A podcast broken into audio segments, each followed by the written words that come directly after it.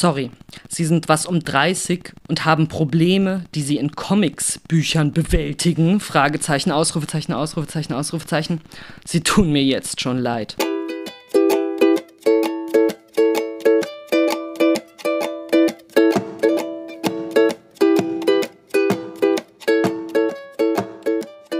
Hallo und herzlich willkommen bei Yay Comics. Ich bin Carlos und in dieser Folge redet Lara mit Paulina Stolin die gerade ihr 600 Seiten Werk bei mir zu Hause im Jaja Verlag veröffentlicht hat. Vorher aber noch kurz der Hinweis, dass vor wenigen Wochen die virtuelle Comic Invasion stattgefunden hat. Da haben wir zwei Tage live aus dem Museum für Kommunikation Berlin gestreamt ein ganz buntes Programm aus Lesungen, Vorträgen, Gesprächen, Spielen.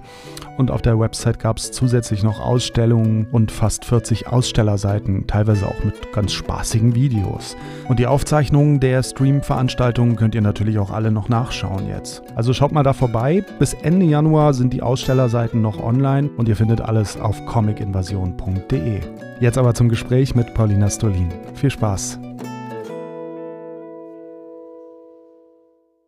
Ich sitze hier an diesem grauen, kalten Oktobertag im Verlagshaus vom Jaja Verlag und ich sitze hier nicht alleine, denn bei mir sitzt Paulina. Hallo Paulina, du machst Comics. Würdest du dich auch als Comiczeichnerin bezeichnen oder hast du einen anderen Terminus? Ich bin durchaus Comiczeichnerin und Autorin wobei ich mein gesamtes Schaffen doch eher ganz großkotzig unter dem Titel Kunst subsumieren würde. Mhm. Wir reden natürlich über deine künstlerischen Werke, Comics und anderes noch gleich, aber ähm, vielleicht erzählst du uns ein bisschen noch was über dich so. Du kommst oder bist aufgewachsen in Darmstadt. Ich wurde geboren in Breslau, mit einem Jahr von meiner Mutter nach äh, Darmstadt verfrachtet, genau, und bin seit dort aufgewachsen, dort sozialisiert worden und äh, habe diese die Stadtgrenzen auch recht selten verlassen. Das äh, höchste der Gefühle war ein Auslandssemester in Krakau, aber sonst bin ich da immer in meinem pupsigen Kleinstadtkosmos geblieben. War das eine ganz bewusste Entscheidung oder hat sich es einfach so ergeben? Äh, es hat sich dahingehend ergeben, da ich jetzt nicht die krassen finanziellen Mittel hatte, um äh, mir das zu leisten, irgendwo anders hinzuziehen.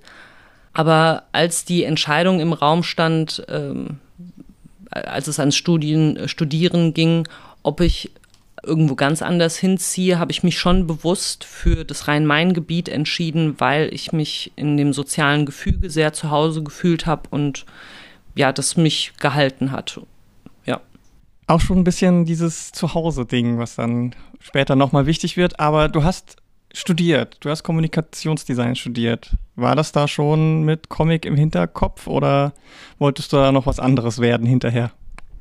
Also ich habe erst begonnen, soziale Arbeit zu studieren. Mhm. Das habe ich dann abgebrochen und wollte Malerin erstmal werden. Habe mich dann an diversen Kunsthochschulen in Mainz, Offenbach, Frankfurt beworben und wurde fünfmal abgelehnt. Mhm. Und als äh, Notlösung habe ich mich dann zähneknirschend für dieses Designzeug entschieden, also Kommunikationsdesign in Darmstadt, was tatsächlich nicht optimal war für meine Bedürfnisse, so kreativ und wild mhm. äh, und bastlerisch zu sein, weil das ja schon eher so auf Werbung, Gestaltung und sowas ausgelegt ist und einen Schwerpunkt in Typografie hat. Aber ich konnte mein Studium doch so einrichten, dass ich ähm, mit meinem Hauptmedium, dem Zeichnen, gut ausgelastet war. Und ich habe während des Studiums auch Comics entdeckt, nicht über das Studium, sondern über eine Freundin. Aber da ähm, hat der Arsch und der Eimer auf einmal draufgepasst. Meine lebenslange Leidenschaft fürs Zeichnen hat endlich einen Zweck gefunden. Ah, das heißt, vorher warst du mit dem Medium Comics noch gar nicht oder so gut wie gar nicht in Berührung? Ja, also da war tatsächlich eher so ein Nebenbei-Phänomen, mhm. dem, mit dem ich mich gar nicht so stark identifizieren konnte. Es hatte für mich eben auch diesen Beigeschmack von oberflächlichem Medium, was für pubertierende Teenager-Jungs, die ihre männlichen Allmachtsfantasien irgendwie mhm. projizieren wollen. Ähm, äh, also das äh, hat für mich so gewirkt durch dann ähm, Scott McClouds Comics richtig lesen, wurde mein Horizont da erweitert und meine Augen dafür geöffnet, welche unendlichen Möglichkeiten das Medium bietet. Krass, war das dann quasi dein allererstes Comic, war Scott McCloud, oder? Mehr oder weniger. Also mir ist schon mal so hier Persepolis über den Weg gelaufen mhm. und dies, das. Aber ja, durch seine theoretische Abhandlung, also wirklich, ähm, wie er dann zurückgeht zu, äh, ja, ganz archaischen Formen von Bildererzählung, das hat auf jeden Fall eine Seite in mir zum Klingen gebracht und also sehr stark resoniert, mir so, ja, wirklich gezeigt, was da alles geht. das war mir vorher nicht so bewusst. Das ist ja, das ist ja ungewöhnlich, weil viele Leute haben ja zumindest in ihrer Kindheit schon mal irgendwie Comics gelesen, aber dadurch ähm, kommt man natürlich mit einem direkt ganz anderen Blickwinkel drauf. Was waren dann so die nach Scott McCloud die nächsten Comics, die du dir dann so angeguckt hast? Ein Freund hat mir Why the Last Man gegeben. Da bin ich total drin aufgegangen, weil ich auch äh, große Affinität, äh, Affinität für Serien habe mhm. und ich mich da richtig schön verlieren konnte in den Charakteren. Uh, Uli Lust hat auf jeden Fall große Identifikationsmöglichkeiten ausgelöst. Aber ich muss sagen, ansonsten bin ich da gar nicht so groß im Comic der anderen versunken, sondern habe äh, dann eher Bestrebungen gehabt, meine eigenen Comics zu machen und würde mich wahrscheinlich, also wenn ich hier jetzt so diese Berliner Comic-Szene sehe, mich eher auch als untypische Comiczeichnerin einordnen. Ich habe in Darmstadt kaum Kontakt zu ComiczeichnerInnen und ähm, würde auch sagen, hm, ich fühle mich mit anderen, die dieses Medium äh, bespielen, auch nicht so automatisch verbunden. Weil ich mir denke, allein das Medium stellt ja keine geistige Verwandtschaft her. Genauso, wenn man sagt, hey, magst du Bücher? Und das kann alles bedeuten. Oder hey, bist du auch jemand, der Filme guckt? Das stiftet ja auch nicht automatisch eine Gemeinsamkeit. Und äh, ja, in meinem sozialen Kreis sind äh, dominant soziale Berufe und viele sind MusikerInnen. Und ähm, ja, da fühle ich mich dann eher über eine politische Einstellung oder mhm. einen bestimmten Humor oder eben einen bestimmten Charakter zugehörig als über dieses Medium. Mhm. Aber du liest schon auch ab und zu noch Comics selber, weil viele Leute, mit denen ich gesprochen habe, die Comics machen, haben gar keine Zeit zum Comics lesen, weil sie entweder halt arbeiten müssen, um Geld zu verdienen, ähm, oder dann in ihrer spärlichen Freizeit Comics machen. Hast du Zeit, Comics zu lesen oder ist es für dich auch schwierig, das noch unterzubringen?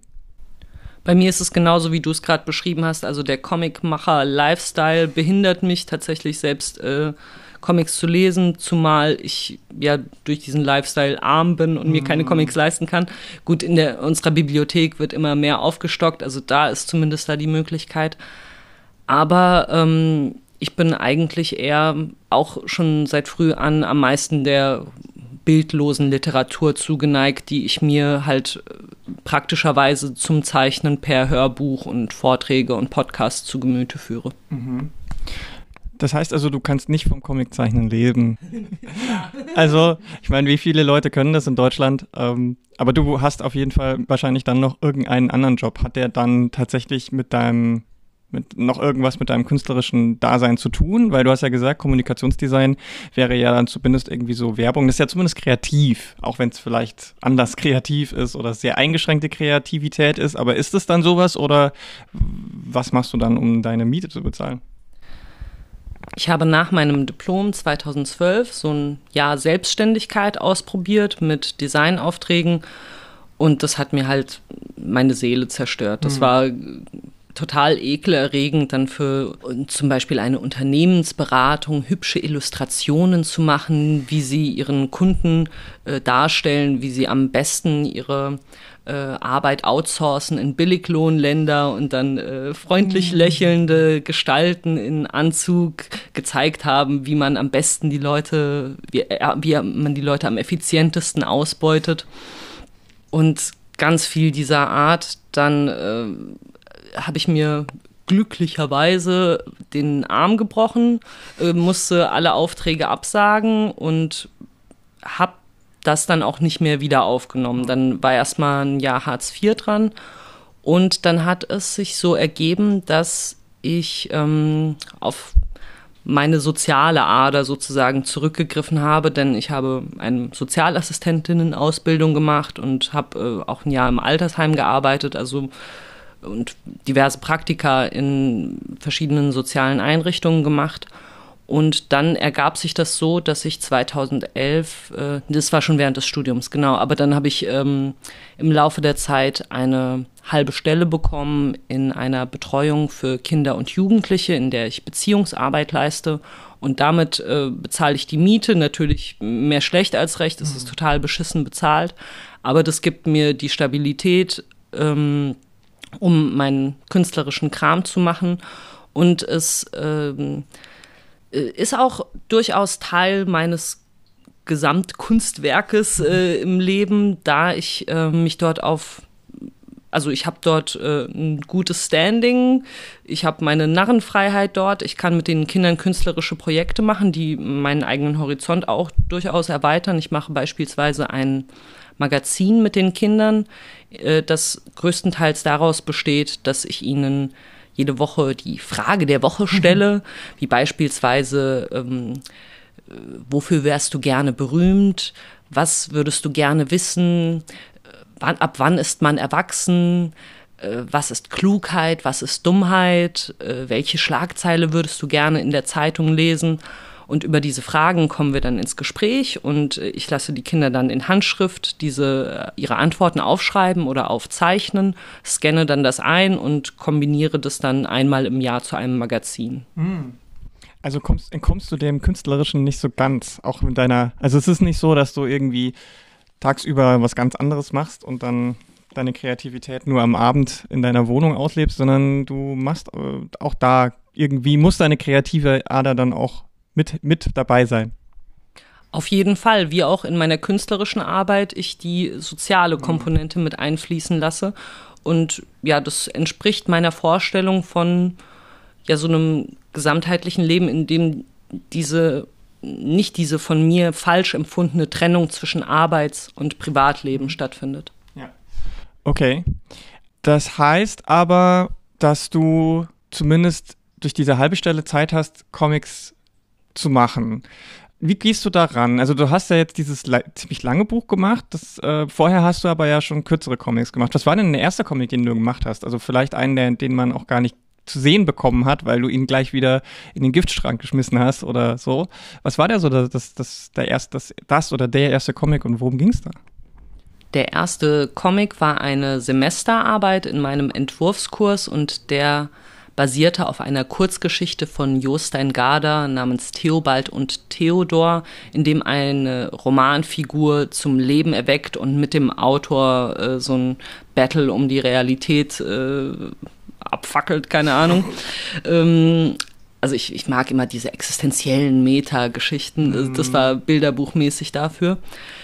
Das ist Charlie Kaufman-mäßig, ja. Mhm. Äh, und äh, dann war so ein in einer Folgen, also ich habe von da an dann beschlossen, jede Semesterarbeit, soweit es ging, zu einem Comic äh, werden zu lassen. Dann habe ich ein Semester darauf einen ganz großen Fail äh, mit ganz viel Mühe erarbeitet. Da habe ich mich in einem Semester mit ähm, Autos und wie sie unsere Welt verhässlichen beschäftigt und daraus auch einen Comic gemacht, der aber, ach, da habe ich einfach in kürzester Zeit so ganz, ganz viele Fehler gemacht und das ist so ein scheußliches Ding. Es wäre mir sehr, sehr peinlich, wenn irgendwer das sehen würde. Es ist, ach. ähm, aber sehr, sehr wichtig, dieses Ding gemacht zu haben, um diese Fehler mal tatsächlich in lang und breit und ausführlich selbst gemacht zu haben, um sie bloß nie, nie mhm. wieder zu wiederholen. Dann ähm, habe ich mir für mein Diplom eine, einen Comic-Roman vorgenommen dafür auch extra mir ein Semester vorher Zeit genommen, um nur zu schreiben, um mhm. wirklich einen Inhalt äh, erstmal zu produzieren, der richtig stabil steht und habe dafür auch ähm, noch äh, an einer anderen Hochschule einen Drehbuchschreibekurs beschäftigt, äh, äh, besucht, mich mit äh, der Heldenreise beschäftigt und anderen Erzählformen, auch dann mein theoretisches ähm, Diplom über Plotschreiben gemacht, also mich mit diesem Geschichtenerzähl-Handwerk äh, tief auseinandergesetzt. Und ähm, ja, das wurde dann mein erster Comic, mindestens eine Sekunde und höchstens dein ganzes Leben, den ich nach dem Diplom noch etwa eineinhalb Jahre weiter bearbeitet habe und dann im Ja-Ja-Verlag veröffentlicht habe. Nochmal kurz zu deinem Fail. die interessantesten Dinge. naja, es ist, es ist ja schon auch wichtig, glaube ich, über solche Dinge zu sprechen, weil ich glaube, es wird viel zu wenig über das Fehlermachen geredet. Immer noch. Also es hat sich zwar in den letzten Jahren man immer wieder mal so als Thema kurz aufgeschwungen, äh, so dann wird, gibt's mal einen Artikel über die sogenannte Fehlerkultur.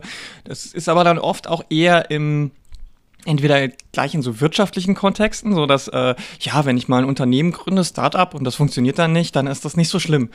Ähm, das ist aber ja was ganz anderes, als wenn man jetzt von so einem künstlerischen Projekt ähm, oder so, einem, weil da bei so einem künstlerischen, da steckt ja auch noch mal bei den meisten Leuten sehr sehr viel mehr Persönlichkeit drin.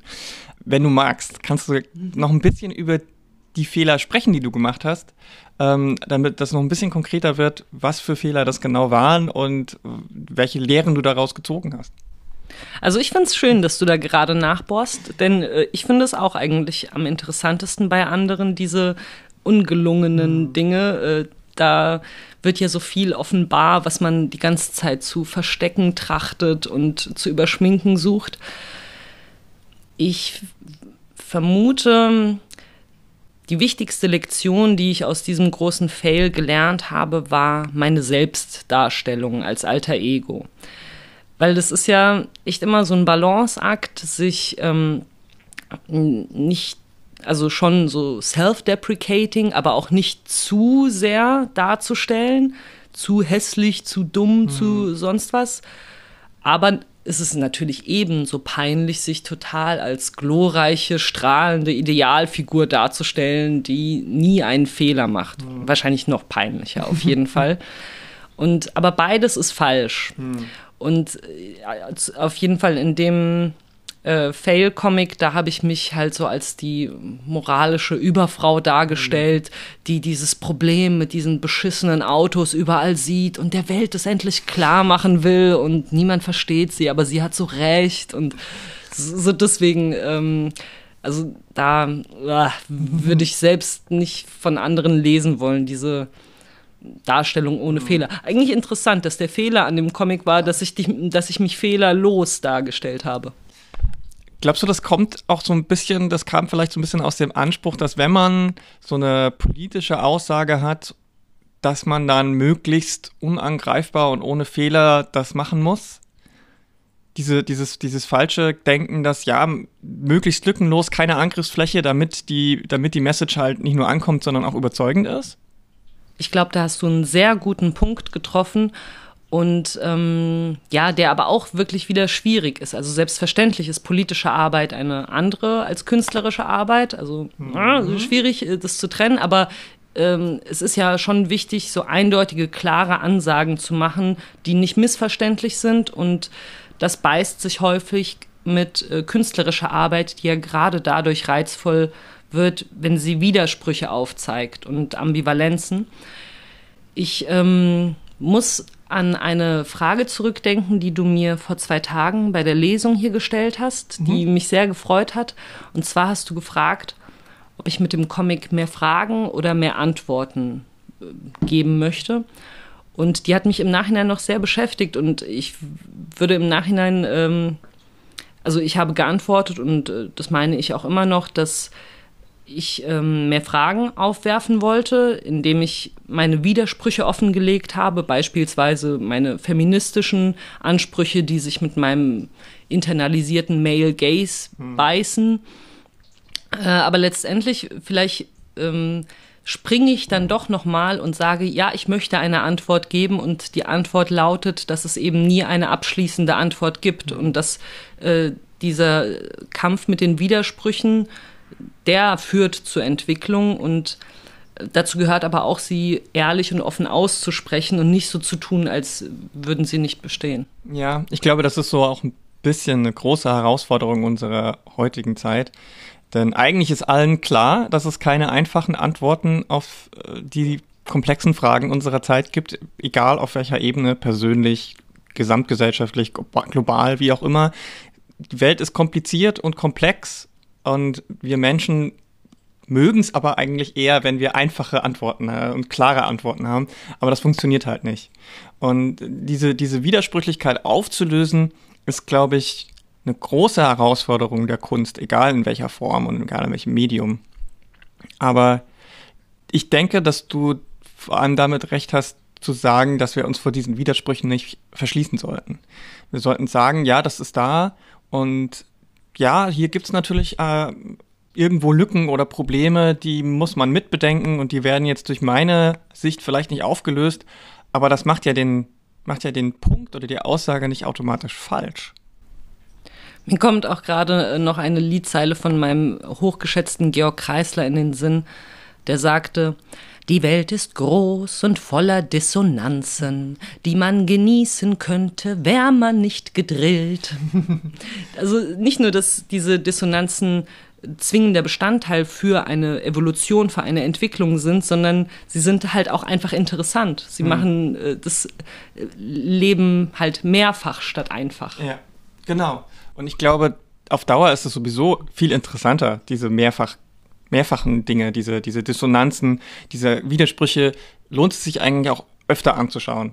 Eine Geschichte oder ein künstlerisches Werk, das eine, sehr simple Sache mir erzählt und eine sehr simplere Aussage hat, muss ich vielleicht nicht zwei, dreimal irgendwie mir angucken, außer ich ziehe daraus vielleicht nochmal was Persönliches, irgendwie so eine Empowerment-Sache kann ja auch eher was ähm, Einfaches sein, aber sich immer wieder mit sowas auseinanderzusetzen, auch nach zeitlichen Abständen, um dann nochmal gegenzuchecken, wie habe ich mich eigentlich und mein, wie verändert, wie ist meine Perspektive auf diese Dissonanz, finde ich ähm, ziemlich interessant. Und die Sache mit dem Lied finde ich ähm, deswegen auch interessant, weil dein anderes Comic, das war, glaube ich, der direkte Vorgänger zu bei mir zu Hause, Right Here, Right Now Thing, ähm, ist ja nicht nur deutlich kürzer, sondern ähm, ich meine, du hast irgendwo mal gesagt, dass es für dich so ein bisschen eine Comic Fassung von einem, von das, was, einem Lied, was ein Lied sein könnte, irgendwie darstellen soll.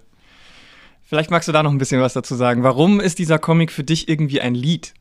Hm, ähm, ist ähm, rein formell würde ich sagen, hat es was Musikalisches, weil es eben ähm, ja zwischen diesen wortlosen Sequenzen und den Dialogen so eine, ein rhythmisches Zusammenspiel gibt. Hm.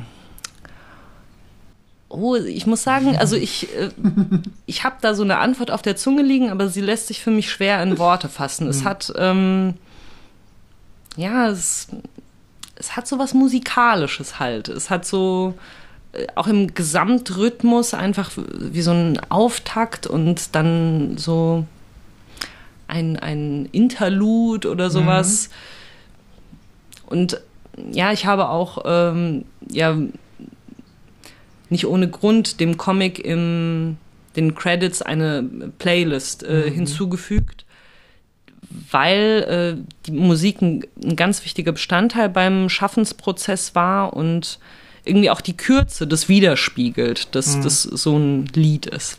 Ach, ich weiß es nicht, äh, wie ich es besser sagen kann. Nee, das, äh, ich, ich finde schon ganz gut erklärt auf jeden Fall. Es ist schon ein bisschen nachvollziehbarer und manchmal kann man es auch nicht in Worte fassen. Dafür hast du ja den Comic gemacht. Ne? Also, wenn du es nur in Worte fassen könntest, hättest du vielleicht einen Text geschrieben. Und äh, deswegen, man muss auch nicht immer alles perfekt dann begründen können. Ähm, was ich aber auf jeden Fall auch interessant finde, ist, dass da schon so diese dieses, dieses Slice of Life, Alltagsgeschichten so ein bisschen rauskam, aber eigentlich irgendwie, also es, es könnte die so ein bisschen die Antithese zu deinem bei mir zu Hause sein, in so vielen Hinsicht, also allein durch die Länge natürlich, das Format ist natürlich einfach viel kürzer, ähm, aber es ist ja auch inhaltlich genau das Gegenteil, weil du bist ja nicht zu Hause, du bist ja unterwegs und genießt dieses Unterwegssein und das nicht zu Hause sein. Gleichzeitig reflektiert es natürlich auch ähm, das, was ist zu Hause, weil du kommst ja an einen Ort zurück, ist ja kein völlig neuer Ort in dem Comic. Also es könnte sowas wie die Vorgeschichte sein, aber wahrscheinlich war es das nicht. Wie bist du da rangegangen? Also hattest du die Geschichte komplett schon im Kopf von Right Here, Right Now Thing oder ähm, war das eher so ein Flow, wo du gesagt hast, okay, ich höre jetzt ein bisschen Musik und dann schaue ich mal, wohin es geht? Oder wie, wie bist du da rangegangen? Also ich würde doch sagen, dass es eine Vorgeschichte war, beziehungsweise ja. halt alles, was ich bisher getan habe, war eine Vorgeschichte. Ich sehe, also ich finde, ähm, es wäre wich sehr wichtig, so in Prozessen und Entwicklungen zu denken und dass alles eine Konsequenz des äh, Vorhergehenden ist. Äh, rekurrierend auf unser neuliches Gespräch über Kausalität und den freien Willen und äh, diese Dinge. Ähm, und äh, das in The Right Here, Right Now Thing, das ja in Krakau spielt, dass das ähm, kein Zuhause wäre, da würde ich auch noch mal, mhm. das würde ich auch noch mal anfechten, da ich ja gerade auch in bei mir zu Hause in Frage stelle, ob äh, das Zuhausegefühl an einen geografischen Ort gebunden ist. Aber wie ich da rangegangen bin an The Right Here, Right Now Thing, war, dass ähm, ja, es war eigentlich ein eher untypischer Schaffensprozess, äh, untypisch für meinen üblichen Schaffensprozess, der total unromantisch stattfindet und einfach äh, schwere Arbeit ist, so wie Stephen King es in On Writing sehr schön sagt. Schreiben besteht größtenteils aus im Sitzen Scheiße schaufeln. und so ist üblicherweise der Prozess. Bei The Right Here, Right Now Thing war es tatsächlich so, wie man äh, sich das gerne vorstellt, dass so die Muse mich geküsst, mhm. geküsst hat, der Blitz der Erkenntnis äh, mich erleuchtet hat und, ähm, und ich äh, in Lichte dieser Eingebung innerhalb von einer total durchgemachten Nacht äh, voller Speed und Alkohol in einem Rutsch das äh, Skript runtergeschrieben habe und dann ein halbes Jahr etwa, das war mein Hartz-IV-Jahr, von morgens bis abends da dran gehockt habe und das wirklich so in einem Rutsch durchgerobbt habe, ja. War das dann auch nochmal auf künstlerischer Ebene für dich irgendwie so ein, so ein Prozess der Erkenntnis, dass das, weil das, wenn das vorher noch nicht so war, was hat es dann mit dir gemacht? Das hat mir so ein krasses Selbstvertrauen gegeben in meine Ideen. Mindestens eine Sekunde habe ich mit ganz vielen Freunden, die sich eben auch mit Textschreiben auskennen, äh, zusammen ganz stark ausgehandelt. Bei The Right Here, Right Now Thing habe ich erstmals mir voll und ganz vertraut, meiner Intuition und ähm, auch bewusst, bevor es nicht äh, fertig war, keinem zweiten Augenpaar gezeigt, sodass ich erstmal es wirklich vollständig mit mir selbst ausgehandelt habe, meine künstlerische Vision unverfälscht von den Meinungen anderer in Reinform erstmal rausgekotzt habe und erst dann in Dialog gegangen bin. Dann habe ich auch, äh, auch Dinge verändert und irgendwelche Stolpersteine im, äh, beseitigt. Aber ähm, das war für meinen Prozess sehr wichtig, so dieses Selbstbewusstsein zu bekommen. Also das äh, hat sich dann auch ähm, dann eingestellt, als ich gemerkt habe, das funktioniert. Ich habe äh, etwas genau so gemacht, nur nach wie ich es als richtig erachte und die Leute haben das verstanden und das hat ähm, mich auch befeuert.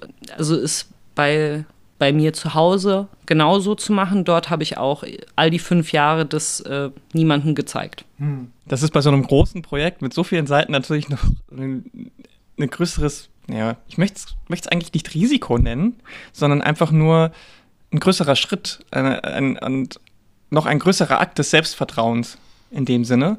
Und äh, da stimmt es natürlich komplett, wenn du sagst, ähm, die ganzen Werke oder dein ganzes künstlerisches Schaffen vorher ist, hat kausale Wirkungen auf das, was als nächstes kommt. Aber es war ja schon ein ziemlich großer Schritt dann von so einer kurzen Geschichte zu so einem Riesenwerk. Was war der Auslöser für dich zu sagen, ich mache das jetzt so umfassend und nicht, okay, ich mache jetzt viele kleine Episoden draus, weil die Geschichten, die da drin erzählt werden, könnte man ja auch aufteilen in sechs Bände oder so, sage ich jetzt mal. Was war für dich das auslösende Moment oder woher kommt die Entscheidung, das als ein umfassendes Werk und dann auch noch gedruckt als umfassendes Werk rauszubringen und nicht irgendwie als Webcomic oder in irgendwelchen anderen Fassungen? Es ähm, entsprang einerseits dem Bedürfnis, halt so einen großen Wurf zu machen, so ein Opus Magnum mhm. hier in den Raum zu stellen und so ein richtig dickes Ding zu drehen, so ein gewaltiges Ding, das den Leuten endlich mal zeigt, was ich auf dem Kasten habe. Ja? und ähm, ich habe durchaus am Anfang mit dem Gedanken gespielt, äh, diese es als Serie zu konzipieren, deren einzelne Episoden ja auch äh, für sich stehend funktionieren. Aber mir gefiel nicht die Vorstellung, dass dann ähm, ja diese vereinzelten Episoden aus einem Kontext zusammen heraus in die Hände von irgendwem gelangen könnten. Und so wollte ich das eigentlich ähm, ja schon direkt zusammengefasst haben. Und im Zuge dessen hat sich dann auch bei mir das Bedürfnis äh, herausgeschält, nicht mh, mm, einzelne Episoden, also beides gleichzeitig, einzelne Episoden, aber eingebettet in einem großen und Ganzen mit Anfang, Mitte und Ende mhm. äh, zu kreieren. Und ähm, zur Frage, warum gedruckt und nicht digital, mh, hm, da habe ich auch nicht so eine eindeutige Antwort darauf, würde aber sagen, dass auf jeden Fall ich äh, den Comic auf das gedruckte Medium hingezeichnet habe und dass er auch nicht digital funktioniert, da ich ganz bewusst äh, immer in Doppelseiten denke, die, glaube ich, Will Eisner auch so schön das Meta-Panel genannt hat. Das, der, ähm, da hat man, sobald man umblättert, erstmal so einen Gesamteindruck äh, und geht dann in die Details. Eigentlich wie auch mit dem Gesamtwerk, dass es so einzelne Episoden sind und das Große und Ganze, beides. Mhm. Und wenn wir jetzt nochmal ganz runterbrechen, du hast jetzt, äh, du hast äh, gesagt, ne, du hast das so konzipiert. Wie arbeitest du dann? Also was sind so deine Werkzeuge? Wie gehst du ran? Äh, schreibst du dir, hast du dir ein komplettes Skript für das ganze Ding vorher geschrieben? Hast du dann das komplette Ding erstmal in so Scribbles, Vorzeichnungen gemacht? Dann hast du das Bleistift gezeichnet, dann hast du das komplette Ding getuscht und dann hast du noch Farben drauf geklatscht und hast du das alles ähm, physisch mit ähm, Buntstiften gemacht oder mit Aquarell oder äh, alles digital oder wie ist dein, wie ist da dein kreativer Schaffensprozess abgelaufen?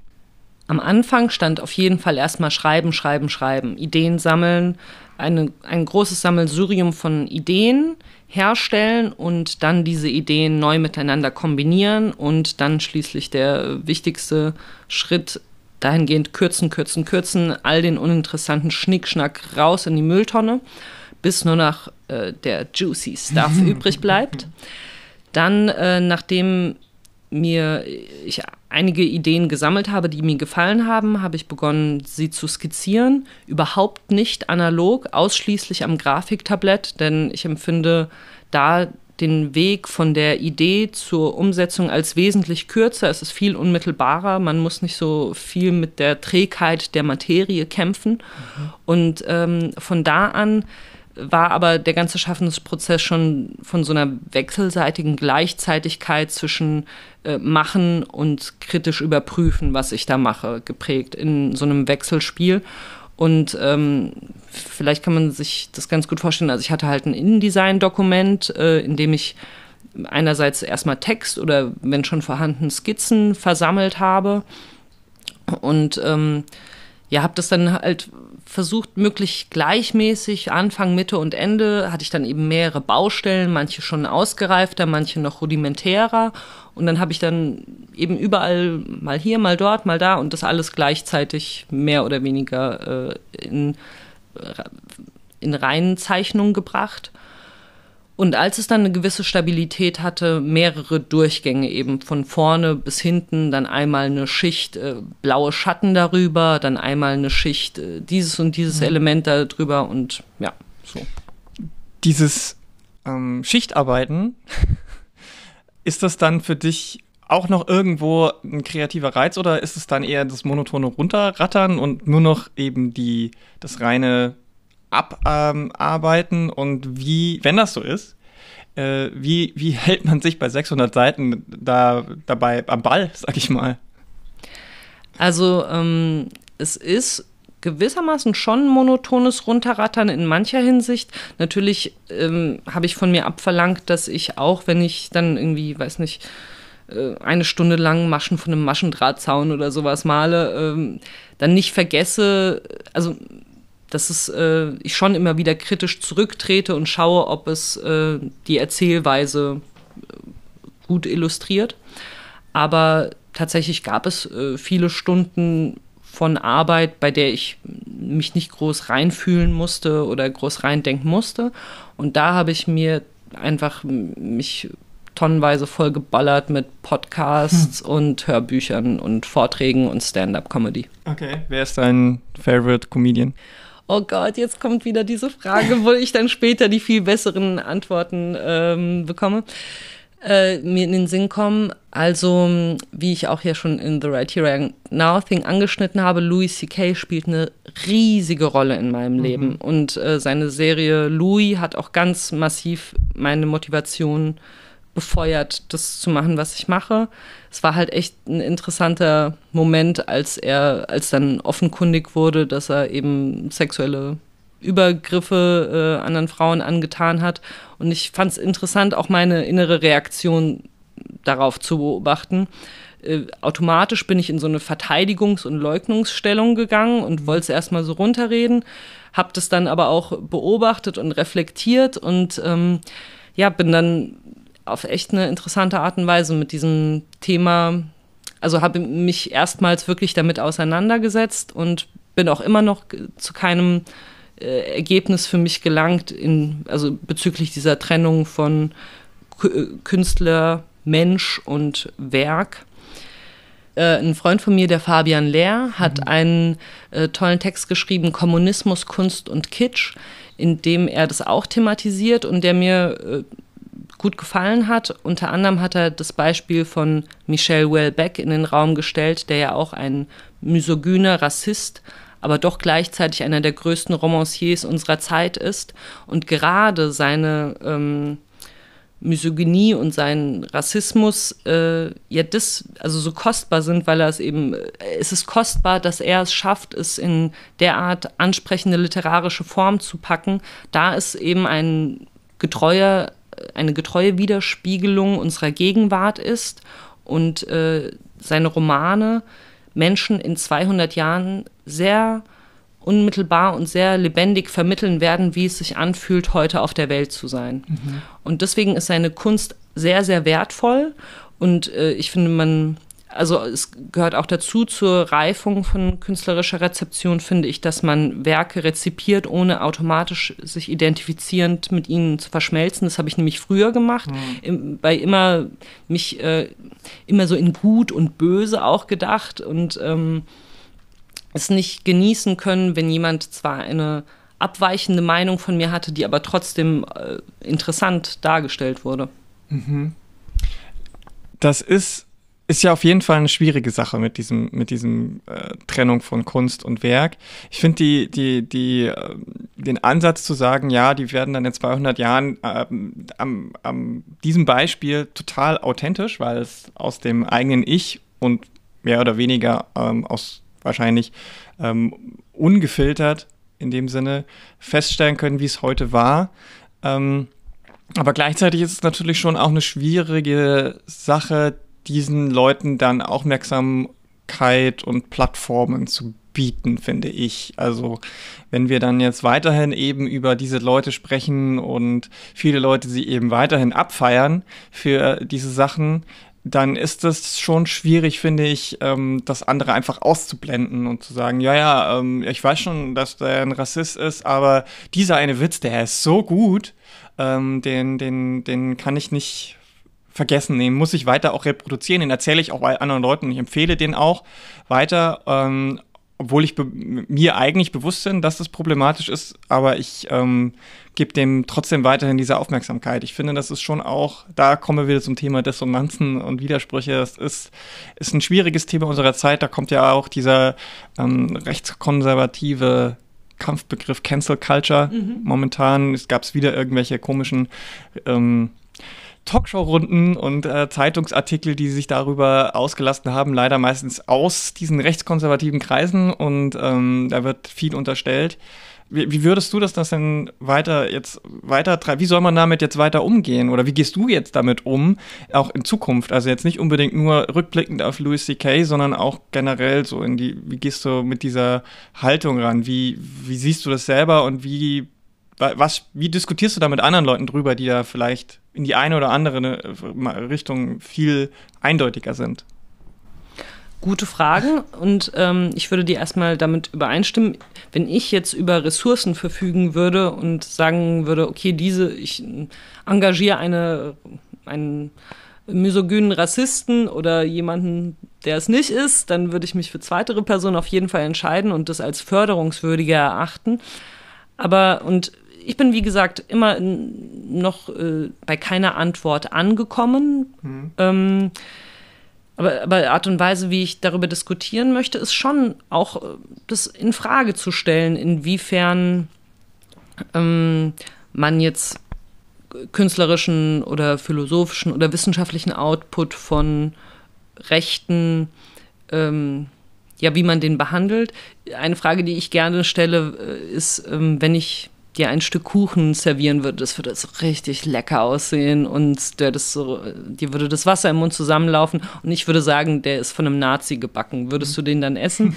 Also das ist ja, da ist ja offensichtlich, dass ein der Genuss dieses äh, Produktes in keinster Weise dieser äh, Person irgendwie mehr Auftrieb verschafft oder irgendwelche irgendwas Falsches reproduziert. Mhm.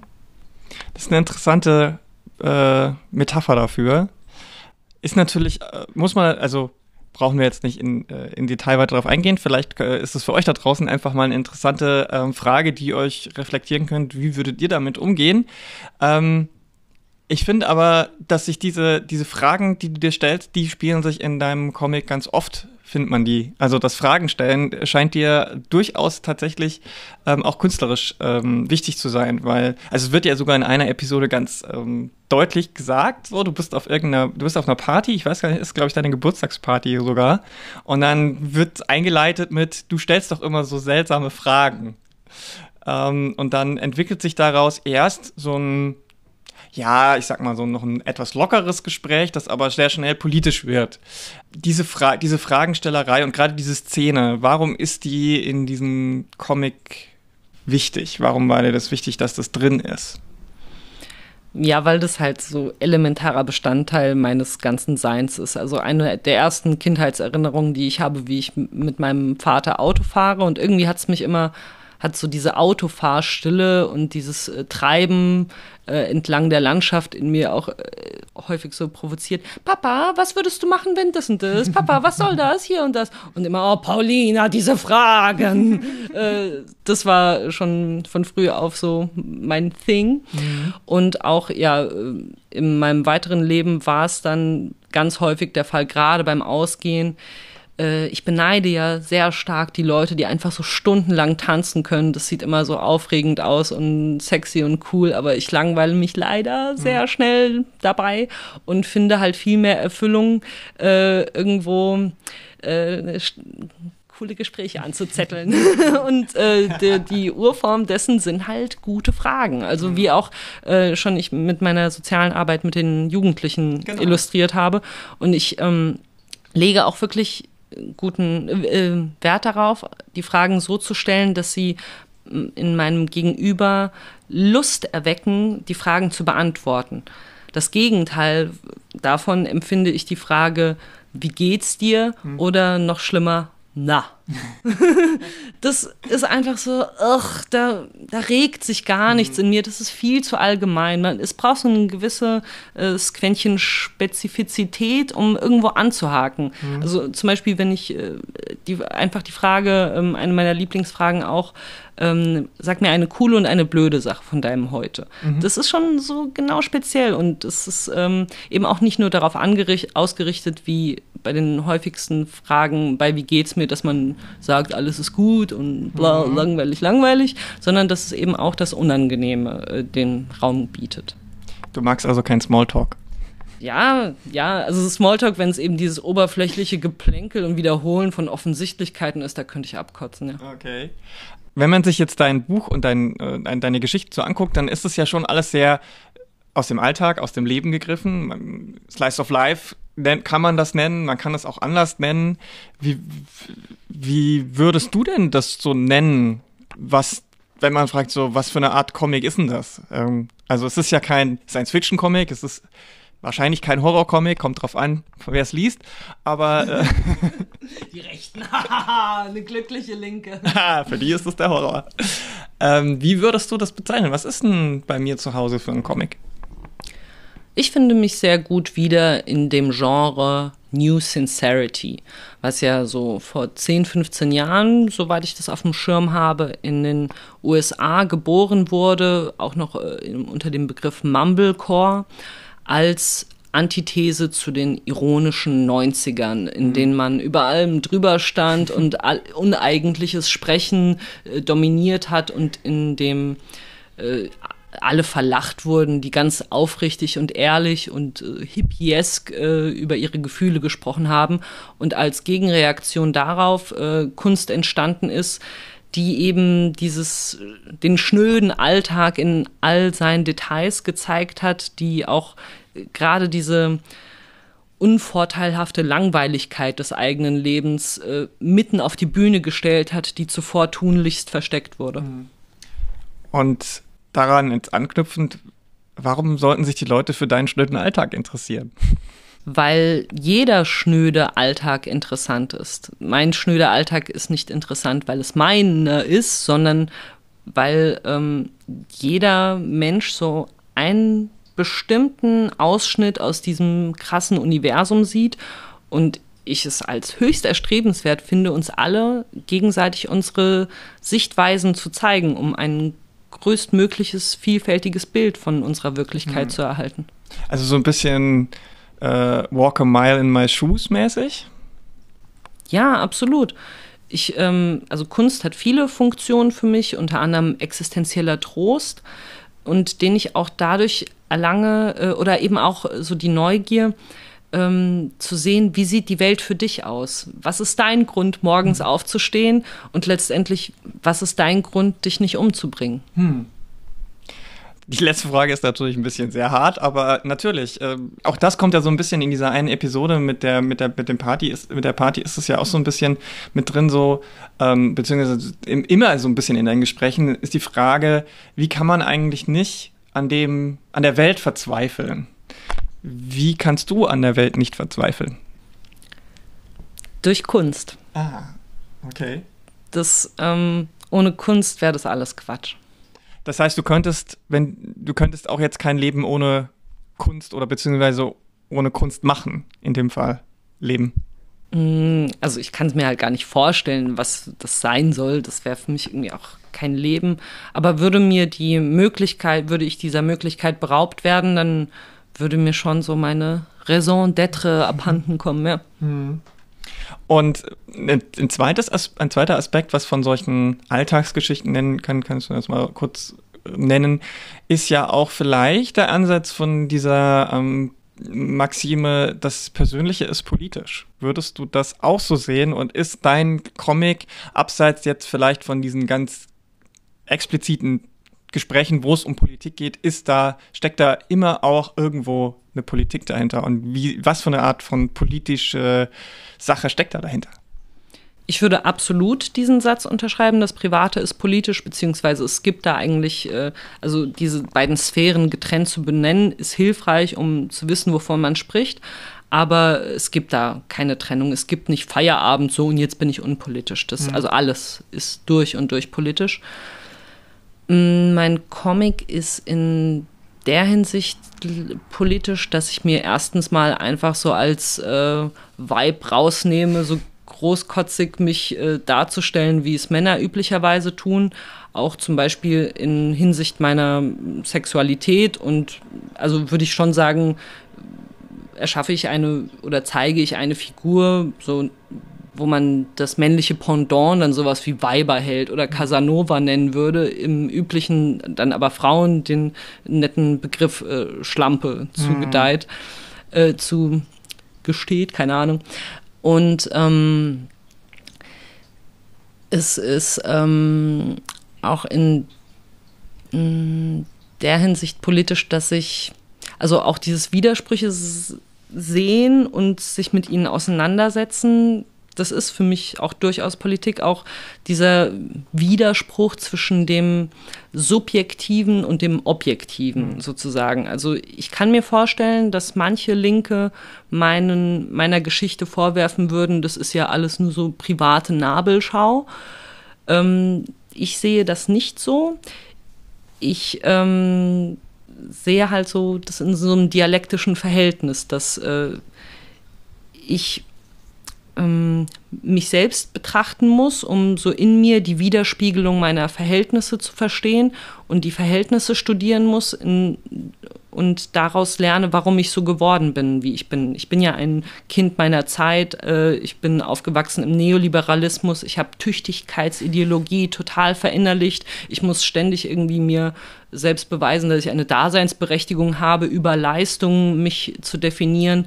Ich habe total verinnerlicht, äh, gewisse Schönheitsnormen und ähm, die prägen mein Bild auf die Welt und die zu reflektieren, reflektiert auch äh, die Weltpolitik. Hm. Ja, das äh, ist auf jeden Fall eine Sache, die in dem Comic sehr stark drinsteckt. Und ich finde auch, wenn man so anfängt zu lesen und man denkt erstmal so, boah, 600 Seiten, und ähm, dann sind es erstmal Gespräche, Beziehungsgespräche, aber auch äh, eben diese Partygespräche, politische Gespräche.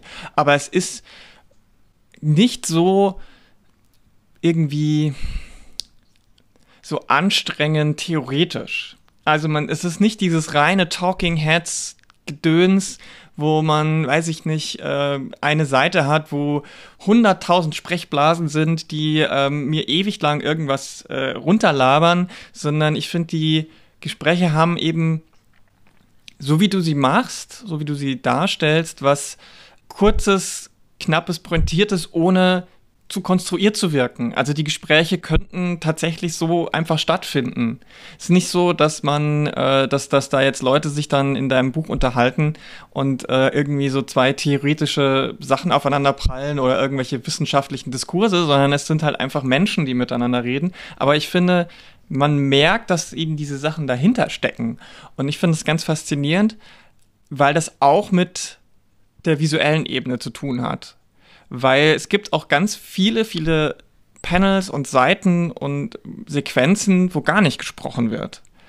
War diese, diese, ich nenne es jetzt mal ganz platt, diese Abwechslung dann auch für dich irgendwie wichtig, dass eben zu Pausen, um das zu reflektieren drin sind? Oder brauchtest du die selber? Oder wolltest du einfach auch mal ein paar Bilder zeichnen, wo nicht gesprochen wird, um den visuellen Raum zu geben? Wie, wie, ist, wie ist da der Ansatz gewesen?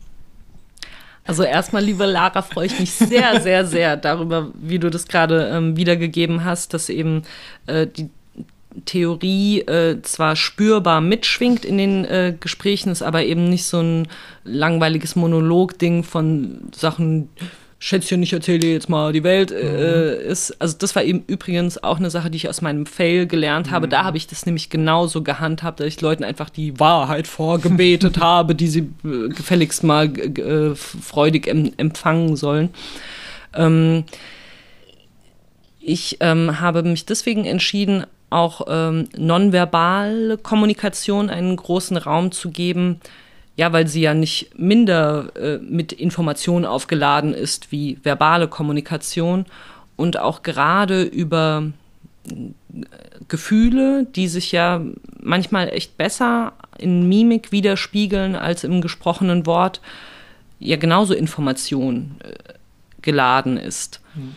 Und ähm, ja, ich das auch aber auch andererseits einfach ästhetisch äh, reizvoller finde, überhaupt also diese Möglichkeiten des Comics auszunutzen, im Gegensatz zu äh, bildloser Literatur, das eben äh, mit, den, äh, mit dem visuellen Sinn ähm, gespielt wird. Mhm. Also zu dieser klassische Satz, manchmal sagt ein Bild mehr als tausend Worte. Genau, genau. Und vor allem, also äh, wo ich auch einen Schwerpunkt darauf gelegt habe, manchmal sagt ein Gesichtsausdruck mehr als tausend Worte. Es war mir besonders wichtig, auch meine Figuren ordentlich schauspielern zu lassen das ist tatsächlich auch ganz interessant, weil ähm, das fällt oder ist mir beim Lesen extrem stark aufgefallen, dass die Mimik schon sich sehr, also die ist sehr expressiv in dem Sinne. Und äh, wenn man gerade die Hauptfigur sich anschaut, also die konstruierte Version von dir, da sind mir zwei Gesichtsausdrücke besonders aufgefallen. Zum einen das Zukneifen des einen Auges und das eher Aufreißen des anderen und das fragende Hochheben der Augenbrauen. War das auch eine bewusste Entscheidung, dass das so häufig oder dass das so sowas ganz äh, stark per, ja, so diese Person ausmacht, die du da von dir selbst konstruiert? Oder hast du dann irgendwann einfach fe festgestellt, oh, das zeichne ich einfach häufig, weil ich so häufig selber mich sehe oder weil ich das Gefühl habe, das passt jetzt besonders gut? Oder war das auch eine ganz bewusste Entscheidung? Hm, also interessant ist so zu hören. Mein Augenbrauen-Game ist auf jeden Fall mir sehr, sehr wichtig und vielleicht äh, äh, zeigt dieses Hochreißen der Augenbrauen auch so eine Erstauntheit, glaube ich. Äh, das hast du vielleicht gemeint. Äh, denn ich bin häufig erstaunt, was mir da so begegnet an Meinungen und Menschen und Zuständen. Und das Zukneifen des Auges äh, ist mir von mir selbst vertraut äh, vom Zeichnen, wo, wo es mir dann leichter fällt, ähm, die Dinge zu sehen in ihrer Zweidimensionalität, wenn ich mein eines Auge zukneife und das vielleicht eben auch eine Taktik ist, ähm, wirklich zu sehen, was da ist und nicht nur meine Vorstellung von dem, was mhm. ich da sehe, zu reproduzieren, sondern die Dinge zu sehen wie zum ersten Mal.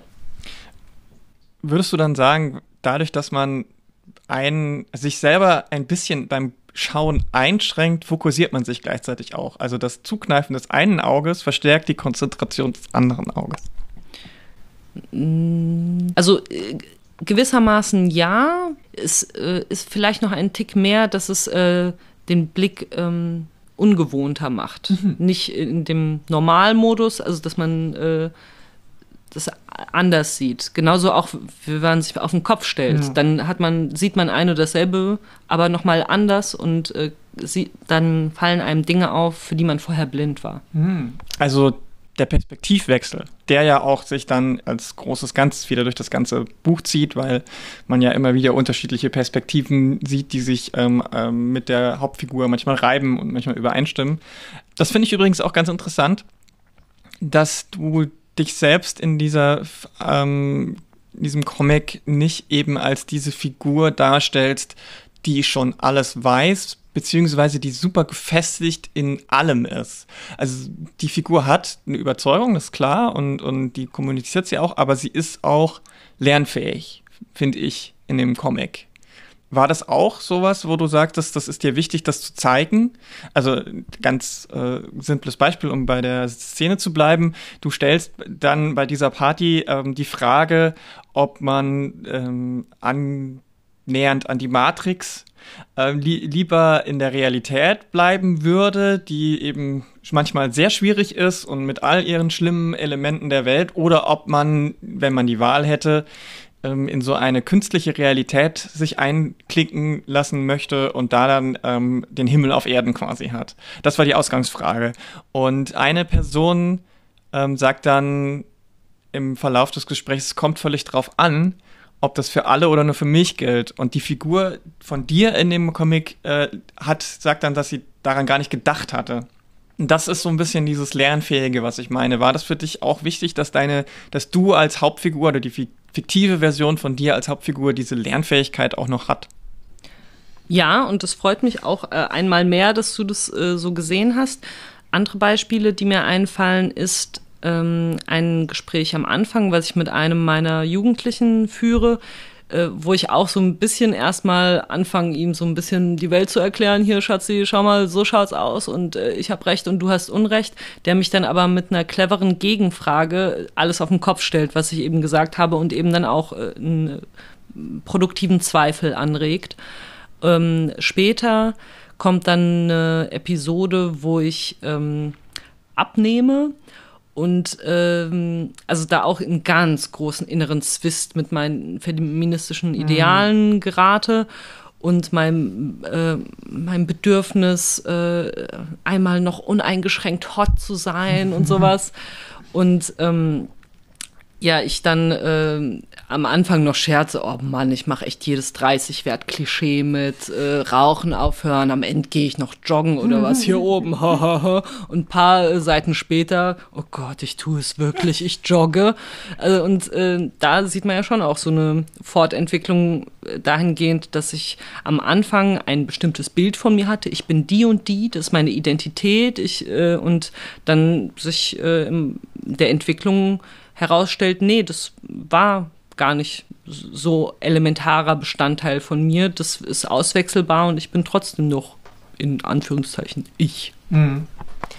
Ja, ich glaube, das ist, ist auch ganz wichtig, das zu zeigen, auch in so einer Kunstform, dass wir alle ja ständig uns verändern. Wir sind natürlich nicht mehr dieselben Leute, die wir vor zehn Jahren waren. Ähm, viele Leute haben meiner Meinung nach aber irgendwann mal so internalisiert, dass sie ab bis zu einem gewissen Zeitpunkt quasi erwachsen werden und dann stehen bleiben. Als müsste man dann mit Mitte, Ende 20 äh, alles wissen, was man wissen kann und dann lernt man auch nichts mehr Neues und will auch nichts mehr Neues und hat seine Überzeugungen und die, bei denen bleibt man dann. Was natürlich irgendwie totaler Quatsch ist, weil die Welt verändert sich ja auch einen, um, um einen drumherum und ähm, deswegen muss unsere Denkweise sich ja auch verändern. Wie war denn das bei dir? Der Schaffensprozess war fünf Jahre, ne? Was hast du denn während des Schaffensprozesses da, was hat sich denn da noch getan bei dir? Weil ich bin mir ja ziemlich sicher, dass du dann so im vierten und fünften Jahr wieder eine ganz andere Person warst, in nicht nur ich nenne es jetzt mal irgendwie intellektuell überzeugt, von der Überzeugung und von den Ansichten her, sondern auch als Künstlerin vielleicht. Ähm, was hat sich denn da so getan in den fünf Jahren? Also erstmal möchte ich dir erneut zustimmen und äh, noch ein Zitat droppen, was finde ich äh, da sehr passend dazu ist von Engels. Bewegung ist die Daseinsweise der Materie. Hm. Also das verstehe ich eben auch als äh, Dialektik, Dinge in ihrem Prozess, in ihrer Entwicklung zu begreifen und nicht in einer künstlichen Statik, die es nie gibt. Und ähm, wie ich mich im Laufe des Prozesses verändert habe, war einerseits, ähm, dass ich mit meiner eigenen Verletzlichkeit mehr mich auseinandergesetzt habe und weniger so dieses, oh, ich bin die krasse Powerfrau, der nichts anhaben kann, das in Frage gestellt habe. Und ähm, ja, was auch dazu passt, was du vorhin angesprochen hast, dass es in dem Comic so ein Wechselspiel ist zwischen felsenfester Überzeugung und äh, total wachsweichem Zweifel. Und ähm, ja, das ähm, in ja, erwachsen werden in der Hinsicht, dass ich ähm, am Anfang sozusagen erstmal so ein Bündel aus Gewohnheiten bin, die ich mir, die ich mir irgendwie so eingefangen habe wie Geschlechtskrankheiten, irgendwie erstmal so ein Sammelbecken aus Gewohnheiten war und Erwachsenwerden dann für mich bedeutet hat, in der Wirklichkeit sowohl als im Comic erstmals innezuhalten, eine Bestandsaufnahme all meiner Gewohnheiten zu machen und dann zu überlegen, was möchte ich behalten und was möchte ich äh, über Bord werfen. Und ähm, das hat dann in meinem realen als auch in meinem fiktiven Leben zu einer Persönlichkeitsrenovierung geführt. Ja, die äh, halt von so plumpen Alltagsgewohnheiten dann äh, darin gemündet hat, wie zum Beispiel Joggen gehen. Aber das dann irgendwie auch weitreichender war. Es war halt äh, zum ersten Mal planmäßig meine eigene Existenz gestalten und nicht nur den Zufall reproduzieren. Und dann auch meine Politisierung geführt hat, die mhm. eben gerade in den letzten Jahren seit 2015 real äh, wieder auferlebt wurde. Mein Studium hat mich tatsächlich sehr entpolitisiert. Davor mhm. war das ein viel deutlicherer Bestandteil meines Lebens, auf Demos zu gehen oder mich damit äh, bewusst auseinanderzusetzen. Dann gab es in meinen 20ern so eine Latenzzeit und äh, dann seit 2015 ist es deutlich wieder äh, präsent geworden. Mhm. Aber du hast jetzt zum Beispiel ja nicht ähm, einen Comic gemacht über Geflüchtete oder über Nazis, sondern du bist ja bei dir geblieben. Gleichzeitig ist es schon so, dass ich glaube, dass, dass man aufpassen muss, wenn man solche Sachen liest. Ähm, das nennt sich ja oft auch irgendwie Autofiktion, ähm, dass man nicht da, dahin geht zu glauben, das ist jetzt, man hat das Buch gelesen und weiß, wer du bist, so 100 Prozent. und hat dein halbes Leben mitgemacht und so, weil man, ich glaube, es schon wichtig ist zu sehen, dass es vielleicht auf, mit diesem, das beruht auf wahren Begebenheiten, aber es ist ja immer noch irgendwo eine künstlerische Betrachtung, Verarbeitung davon. Oder wie würdest du das sehen? Oder würdest du sagen, nee, da, das ist schon 100% real, die Figur Paulina da drin, das bin ich? Also erstmal würde ich sagen, Nazis und Geflüchtete kommen durchaus in einem Comic vor, in ja. Form des Gespräches halt, ja. Und das ist ja auch, da sind sie ja präsent. Mhm. Ähm, oder auch an anderen Stellen, aber egal.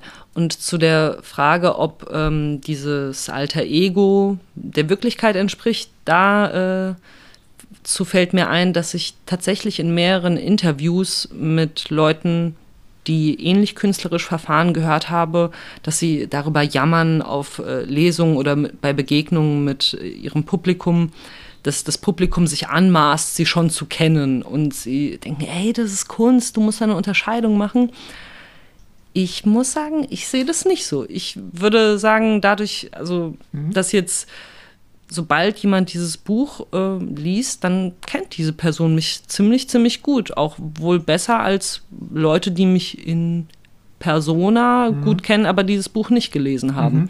Und ähm, Natürlich möchte ich dann aber doch noch hinzufügen, dass eben dieses Ich nichts Statisches ist und äh, ständig einem aus den Händen glitscht, weil es eben nicht fassbar ist, weil es unendlich chaotisch, mannigfaltig ist, wie es beim ähm, Bittersweet Symphony so schön heißt, and I'm a million different people from one day to the next. Also, ja. Hm. Interessant auf jeden Fall, dass du da so, so ähm, dieser Meinung bist, dass es wirklich so viel von dir drinsteckt. Ist es dann eigentlich irgendwie auch ich nenne es mal ein bisschen gefährlich, weil wenn jetzt, wenn du jetzt zum Beispiel Rezensionen dazu liest oder so, wie kannst du das dann von dir so weit fernhalten, dass es dich nicht kap kom komplett kaputt macht. Wenn jetzt, sage ich mal, theoretisch, ich habe noch keine gelesen und es würde mich auch sehr wundern, wenn irgendwo ein richtig krasser Verriss käme, aber wenn das jetzt so wäre, wenn jetzt jemand sagt, hier, also das ist ja totaler Scheiß, du hast vorhin schon selber gesagt, naja, irgendwelches ähm, ähm, narzisstisches Gelöt so, ähm, wie, wie, kannst, wie kann man das dann, wie kannst du dich davor schützen? Ja, also es ist ähm, um die Ecke gedacht eigentlich der größte Selbstschutz, finde ich, so all seine Verletzlichkeit offen zutage zu legen, weil dann ähm, kann einem ja niemand mehr was. Wenn ich nichts verstecke, dann kannst ja. du nichts hervorholen und sagen, haha, schau mhm. mal, du bist ja eigentlich so. Und ähm, ich sehe es andererseits auch als Selbstschutz, weil ich möchte da mit positivem Beispiel vorangehen und würde mir wünschen, wenn andere ebenso dann sehr ihre Mauern fallen lassen und ihre Verletzlichkeiten zeigen. Und wenn wir das alle machen, dann brauchen wir alle weniger mhm. Angst voreinander zu haben. Ich würde gerne ähm, eine kleine Sache vorlesen, die mir gestern geschickt wurde. Mhm. Also das ist eine Facebook-Nachricht, die ich vorgestern bekommen habe. Da steht, sorry, Sie sind was um 30 und haben Probleme, die Sie in Comics-Büchern bewältigen. Fragezeichen, Ausrufezeichen, Ausrufezeichen, Ausrufezeichen. Sie tun mir jetzt schon leid. Ihnen geht es anscheinend vor Langeweile viel zu gut. Oder Sie haben einfach zu wenig Fantasie für Ihr Leben. Sie tun mir wirklich nur noch leid. Punkt, Punkt, Punkt. Also ja, so reagieren beispielsweise Leute. Und äh, ich lese noch eine andere Nachricht vor. Guten Abend, Frau Stulin. Ich habe lange mit mir gerungen, ob ich Ihnen diese E-Mail schreiben soll. Aber als ich einen Beitrag im Fernseher gesehen habe über Ihre Arbeiten und Bilder, hat mich das so künstlerisch angeregt, wie ich es schon lange nicht mehr gefühlt habe. Sie haben mir geholfen zu verstehen, dass Kunst etwas ist, was man aus normalen Dingen erschafft neu erschafft. Aus dem Nichts sozusagen. Aus dem Nichts etwas Schönes und Ehrliches machen. Etwas Echtes. Ich bin Rockmusiker und habe lange versucht, mit meiner Band was auf die Beine zu stellen. Ich kann mich aber nirgendwo festhalten. Kaum jemand versteht die Kunst so wie Sie und ich es tun. Glauben Sie mir, das Wichtigste im Leben ist es nicht aufzugeben. Egal wie schwer es ist. Und ich habe leider aufgegeben, Rockstar zu werden. Aber, und auch wenn es merkwürdig klingt, als ich ihre schöne Kunst gesehen habe, sind mir Erinnerungen gekommen von früher, wie es war, wie ich war, damals. Und das hat mir irgendwie Hoffnung gegeben. Und dafür möchte ich mich bei Ihnen bedanken, aus ganzem Herzen. Danke. Was machen diese zwei super unterschiedlichen Kommentare und Feedback so mit dir? Also sie sind beide, glaube ich, Resultat dieser unverhohlenen Ehrlichkeit und Offenheit, die bei einer Person totale Abneigung und Widerwärtigkeit über den Fakt äh, auslöst, dass so eine sich anmaßt, einfach über ihre Probleme die Welt da voll zu labern und glaubt, das wäre wichtig. Also wirklich dieser Hass dagegen, dass jemand sich für so besonders hält, sowas in ein Buch zu schreiben und dann auch noch mit 30 Comics zeichnen, ey, pff, total bescheuert. Und andererseits diese, ähm, dass dieses Offenlegen der Verletzlichkeit äh, Resonanz gefunden hat und zu einem ja, Erinnerungen wachgerufen hat, dass man das ja früher auch mal hatte. Und das, also ich stelle mir vor, irgendwie die Notwendigkeiten des Lebens einem so diesen, äh, diese Flausen aus dem mhm. Kopf getrieben haben und zu den wichtigen Dingen im Leben äh, geführt haben. Ja. Ähm, ich würde auch sagen, wenn du zwei so unterschiedliche Kommentare kriegst, hat man als Künstlerin wahrscheinlich alles richtig gemacht. Ähm, lass uns noch mal ein bisschen auch über die visuelle Ebene reden. Wir haben zwar schon ein bisschen drüber geredet, aber wir haben halt vor allem jetzt auch viel über die textuelle und die Bedeutungsebene. Aber die visuelle Ebene sollte beim Comic ja auch nicht zu kurz kommen. Wie würdest du denn deinen Stil oder deine Comics, deine Bilder, die du zeichnest, jemanden beschreiben, der sie nicht sehen kann? Mm, sie sind sehr farbenfroh. Äh, sehr, äh, also reflektieren von Lichtstimmungen und Atmosphären, äh, gespickt mit abstrakten Elementen, die leibliches Befinden äh, illustrieren sollen. Beispielsweise, als ich aus einer Vollnarkose aufwache und alles so eckig und kantig und schrill und uh, ist, dann äh, spielt sich diese Kantigkeit und Eckigkeit eben auch in, also verzerrt in den Bildern wieder. Und ich würde äh, eine Referenz zum Impressionismus ansprechen, der es ja ähm, auch schafft, gerade durch so eine Verwaschenheit, Verschwommenheit, Konturlosigkeit, äh, Eindrücke viel ganzheitlicher festzuhalten, als jetzt klar voneinander ab, durch klar voneinander abtrennende Outlines, äh, mhm. Outline-Bilder. Ja. Mhm.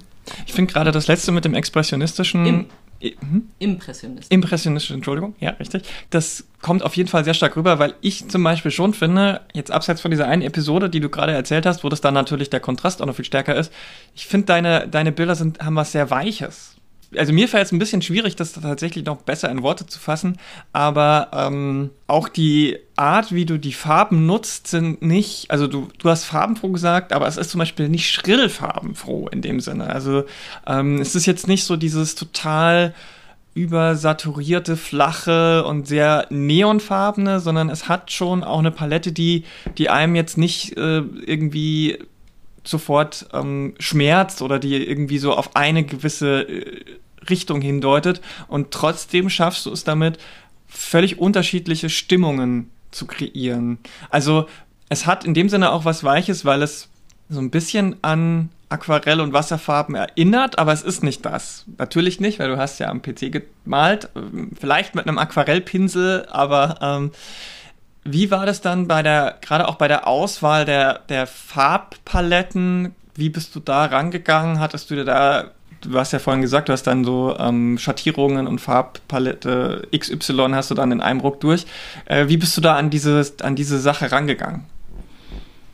Mm, meine Hauptmotivation war es, äh, ästhetisch willkommen heißend äh, zu kreieren. Also, dass wirklich der Blick äh, gerne schweift über die Bilder, dass es also ich, wenn du jetzt äh, Neonfarbenes ansprichst, dann denke ich da an so weiß nicht, so ein bisschen äh, Trash an äh, äh, Illustrationen, die auch extra dann so kantig und äh, schrill sind, was auch so ein cool ist, aber das war jetzt äh, nicht mein Bedürfnis, sondern wirklich einfach ähm, etwas, was man gerne anblickt.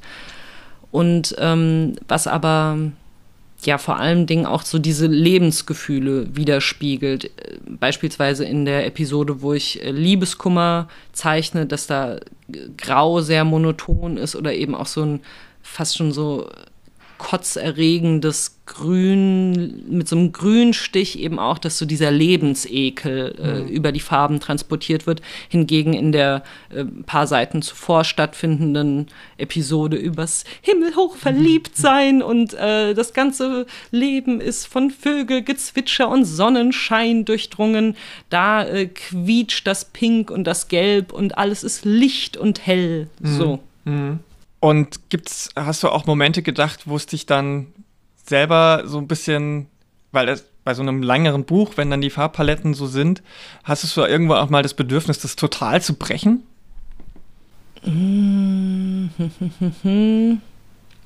Also ich würde sagen, es finden schon große Brüche innerhalb des Buches statt. Ähm, ich denke jetzt an erster Linie so an äh, Nacht- und Tagessituationen, aber eben auch ähm, beschwingte also äh, Phasen, wo die Stimmung sehr licht und flockig und locker mhm. ist und andere, in denen sie schwer und trübe ist. Das würde ich sagen, spielt sich unter anderem auch in den Farben wieder. Ja. Mhm. Okay. Würdest du denn sagen, dass diese, diese Stimmungswechsel, die du ja dann eben durch die verschiedene Farbpalette ähm, wiedergibst, auch so ein bisschen eine Reflexion von diesem Zuhause-Thema sind, dass die Leute sich durch diese oft vertrauten Farbgebungen, weil, wie du schon selber sagst, wenn es irgendwie schlecht, einem schlecht geht, wenn man traurig ist, äh, dann ist es häufig grau, dass man sich da eben wiederfindet und das auch so eine Art von, ich fühle mich in diesen Zeichnungen zu Hause Gefühl auslösen soll? Ja, also, ähm, hm. also da, die Frage ist, ob sich das Zuhausegefühl in der Farbpalette widerspiegelt. Hm, ja, in, äh, in, der, in dem Sinne, weil ja zu Hause wirklich so viele verschiedene Bedeutungen hat. Und ähm, diese, also nahe, nahezu auch schon widersprüchliche. Einerseits sagt man, das, was gewohnt ist, da wo mein Bett ist, meine Wohnung, aber andererseits fühlt man sich dann anderswo komplett zu Hause, wie beispielsweise in der einen Episode, wo ich auf MDMA nachts äh, nackt im See schwimme und dann so ein ozeanisches Gefühl empfinde. Also das ist die größtmögliche Geborgenheit, die man sich überhaupt vorstellen kann. Ähm, und ja, in anderen Situationen dann aber eine andere Form von Zuhause äh, illustriert wird, die sehr, sehr unterschiedlich ist. Also ja, was ja auch mein Anspruch war, diese äh, ja, dieses, die Tragweite dieses riesigen Themas hm. darzustellen. Hm. Und ich meine, es ist natürlich durch den Titel schon äh, und auch das Titelbild finde ich auch sehr ähm, deutlich, dass natürlich dieses Zuhause-Sein da ganz viele verschiedene Ebenen hat. Ich würde jetzt auch gar nicht so viele davon mit dir nochmal durchdiskutieren wollen, weil ich finde, das ist was, was die LeserInnen vielleicht selber sich überlegen sollen, was Zuhause bedeutet, was für ein Zuhause äh, Bedeutungen in diesem Buch drin stecken. Aber ähm, ich würde noch mal zumindest so ein bisschen, ohne jetzt zu viel zu verraten, gerne wissen wollen, wie bringt man denn so ein Thema und so ein Buch dann auch irgendwie zu einem Ende, das einen, also das dich vor allem auch irgendwie mit einem guten Gefühl zurücklässt? Ähm, ich würde auch sagen, hier ähm, habe ich mehr Antworten gegeben, äh, mehr, also nee, äh, hier habe ich äh, als Antwort ge ge Fragen gegeben. Mhm. Ähm, und ja, diese Beschäftigung mit diesem Thema zu Hause war super spannend. Also wie mein, als das Thema feststand, wie sich mein Blick verändert hat. Also so wie wenn man, wenn man glaubt, schwanger zu sein, überall schwangere Frauen sieht, äh, so habe ich auf einmal die Ohren und Augen besonders äh, offen dafür gehabt, wo dieses Thema auftaucht, in irgendwelchen Redewendungen, in Liedzeilen, in äh, philosophischen Betrachtungen.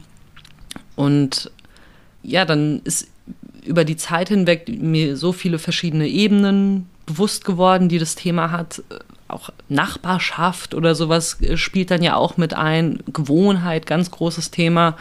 Ähm, und eben diese Widersprüchlichkeit dieser ganzen Dinge. Ja, ich würde sagen, ich habe für diesen Comic speziell äh, schon, finde ich, ein sehr charmanten, charmantes Ende dafür gefunden, womit ich auch so glücklich bin.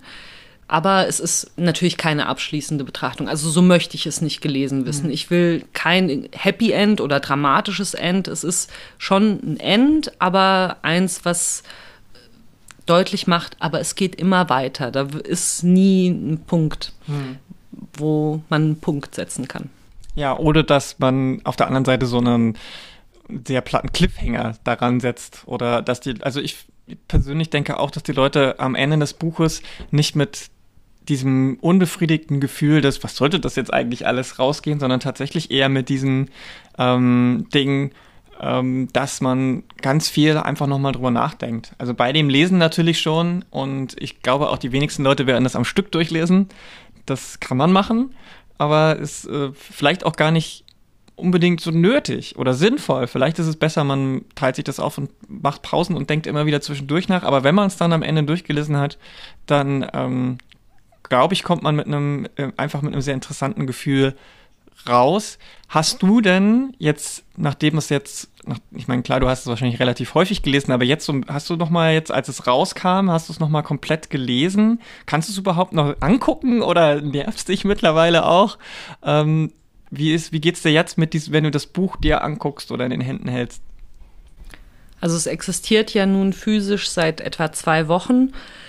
Ach, und ähm, also es war natürlich so total oh, riesiger Moment, ist erstmal äh, auf Video zu sehen, als es noch nicht bei mir angekommen war per Post.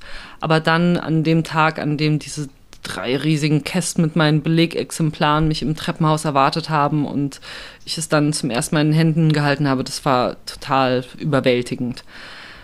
Ähm, und gleichwohl ich einerseits total äh, gierig war, alle Seiten durchzublättern und zu schauen, ob das genauso wie in meiner Vorstellung äh, gelungen ist, hatte ich nach einmal durchblättern das Bedürfnis, es zur Seite zu legen und ein paar Minuten sogar das Bedürfnis, es aus meiner, meiner Sichtweise zu äh, Weite zu legen, weil ich noch nicht, weil ich es noch nicht sehen kann. Mhm.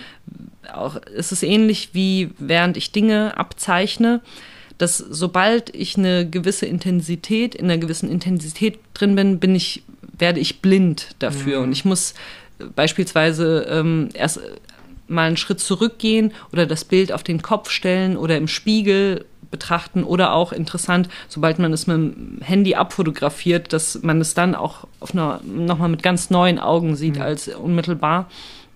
Aber ähm, zu, so eine gewisse Nähe führt zu einer Blindheit den mhm. Sachen gegenüber. Und ich glaube, ich werde in der nächsten Zukunft, wenn ich noch mehr Abstand dazu gefunden habe, es wirklich nochmal, also eh immer wieder mit neuen Augen sehen, aber erstmals äh, nicht ganz so verwickelt und verwoben damit äh, hm. sehen. Also du brauchst noch ein bisschen Abstand einfach, weil du bist noch zu nah dran. Ähm, wie ist es mit dem Abstand zum Comic machen allgemein? Ähm, ich könnte mir vorstellen, wenn man fünf Jahre lang an einem Comic sitzt, dass man irgendwann auch dann jetzt, wenn es fertig ist, froh ist, erstmal nicht mehr zeichnen zu müssen, oder das heißt müssen, nicht mehr zu zeichnen, ohne das müssen vielleicht, aber erstmal, wenn was fertig ist, zu sagen, okay, und jetzt brauche ich auch einfach aus künstlerisch kreativer Sache eine Pause. Du bist ja abseits vom Comiczeichnen natürlich auch noch echt mit vielen anderen Sachen unterwegs. Du hast selber einen Podcast zum Beispiel, der ja auch irgendwo immer eine gewisse Art von kreativer Arbeit ist. Ähm, den solltet ihr euch an dieser Stelle sehr, sehr, sehr empfohlen äh, anhören. Äh, viele interessante Gespräche. Aber du hast, wenn man auf deine Homepage zum Beispiel guckt, ganz viele unterschiedliche Sachen auch noch. Also du hast sowas wie äh, 3D-Dinge, Collagen, ich weiß nicht, wie man das genau nennen könnte. Du hast, machst auch immer noch so, hast noch ein paar Sachen, die auch so ein bisschen in dieses Design reingehen. Brauchst du jetzt eine Pause vom Comiczeichnen? Oh ja, ich habe echt mal die Schnauze voll, so eine Weile für äh, Geschichten erzählen. Also ich habe große, große Lust zu schreiben und zu zeichnen und tue es auch jeden mhm. Tag aber äh, nicht in Comicform, sondern getrennt voneinander. Und wie ich schon zu Anfang gesagt habe, also Comicautorin und Zeichnerin ist ein gewichtiger Bestandteil dessen, was ich meine Identität nenne, aber nicht ausschließlich. Also an erster Stelle steht wirklich dieses Kunstschaffen, dieses ähm, Reflektieren meiner Umwelt, äh, Verdauen und wieder ausspeien mit meinem eigenen Speichel vermengt, um bei dem Bild jetzt zu bleiben.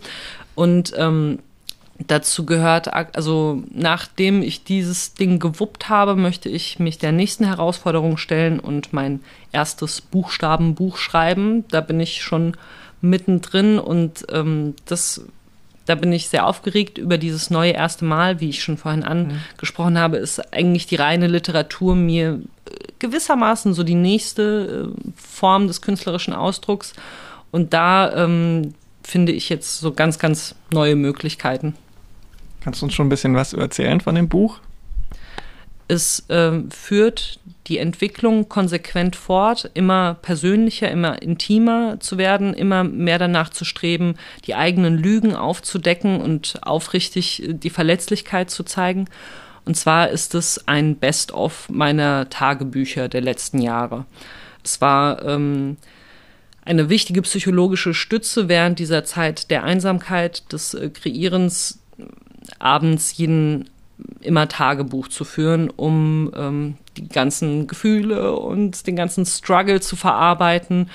Und ähm, ja, also ich empfand es als eine schöne Entdeckung, dieses Tagebuchschreiben. Einerseits, ähm, um Ideen zu sammeln, aber andererseits auch, um ja, die Dinge mir von der Seele zu sprechen weil Papier halt echt so geduldig ist und wenn ich das dann äh, alles aus mir rauskotze, dann brauche ich auch nicht mehr anderen Leuten damit auf den Sack zu gehen. Also mhm. ich kann dann schon mit äh, Menschen darüber reden, aber es ist nicht mehr so ein verzweifeltes Hör mir zu, sonst platze ich mhm. äh, wie so ein Dampfkochtopf, sondern ich kann äh, bin entspannt und entladen, weil ich es abgelassen habe und worüber ich mich dann mit Menschen unterhalten ist, äh, was ich erwähle als passendes oder interessantes Gesprächsthema und ähm, ich äh, nehme das, was ich da über die Jahre gesammelt habe, nicht eins zu eins äh, in mein Buch, sondern bringe es in literarische Form. Ich lese es halt interessanterweise auch erstmals. Das habe ich mir auch auferlegt, wie ähm, auch äh,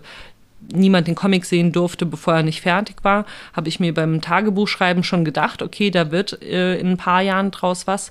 Und äh, ich lese es aber erst, sobald ich mit dem Comic fertig bin. Mhm. Also jetzt gerade verfolge ich meine letzten Jahre in Echtzeit äh, sozusagen. Mhm.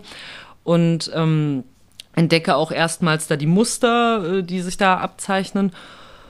Und ähm, kürze natürlich den Großteil weg, weil da ich habe zwar schon mit Hinblick darauf geschrieben, dass da was draus werden soll, aber eben auch aus diesem psychologischen Bedürfnis und da steht dann eben ganz viel drin, was einfach nur für mich äh, wichtig war auszusprechen, aber total langweilig für jemand anderen mhm. zu lesen. Aber wir müssen jetzt nicht Angst haben, dass du nie wieder Comics zeichnest. Ach, Angst?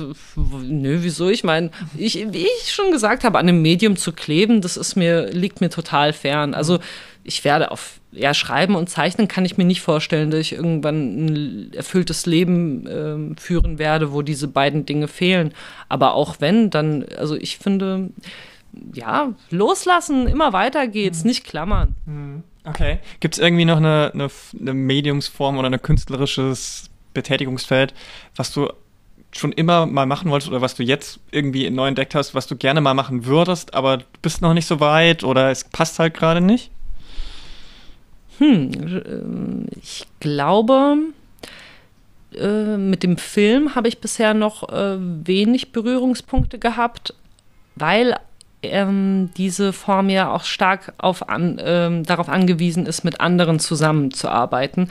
Da habe ich mich bisher sehr stark davor gescheut, weil ich auch sehr viele schlechte Erfahrungen mit Gruppenarbeit gemacht habe und auch gerade deswegen der Comic besonders reizvoll für mich war, weil ich da absolut autonom Gott mhm. spielen kann und das Wetter und alle Figuren und alles nach meinem Belieben konstruieren kann, ohne irgendwen um Erlaubnis zu fragen oder irgendwelche Umstände berücksichtigen zu müssen. Und was beim Film ja absolut anders ist. Da hast du, musst du mit einer Crew zusammenarbeiten und jeder Mensch ist ja auch so ein Sack Flöhe von Problemen und äh, Komplexen und och, das ist ja super, super schwierig, diese Zusammenarbeit. Aber der Film schafft eben auch nochmal äh, so eine eigene Magie, die wirklich, ähm, ja, wo ich schon neugierig wäre, die auch mal zu reproduzieren, also damit zu spielen. Mhm. Würdest du in dem Zusammenhang sagen, dass Comic als Medium ein zugängliches Medium ist für Leute, die kreativ sein wollen? Ist es zugänglicher als jetzt zum Beispiel Film oder Buch oder irgendwas mit Musik oder Audio? Oder wie würdest du das einschätzen? Ich würde gerade sagen, ja, weil es, ähm, weil man nicht auf krasse Technik angewiesen ist, weil man im Grunde nur Stift und Papier braucht, zum Schreiben und Zeichnen durchaus sehr, sehr ähm, niedrigschwellige künstlerische Möglichkeiten des Ausdrucks. Mm, ja, wobei dann eben heutzutage mit der großen Verfügbarkeit von Medien ja auch Film und Fotografie im Grunde genommen jedem hm. äh, möglich sind. Hm. Ja, ich glaube auch, dass sich das so ein bisschen verschoben hat. Also diese, diese Idee, dass man einfach nur ein Papier und einen Stift braucht, das ist natürlich nach wie vor richtig.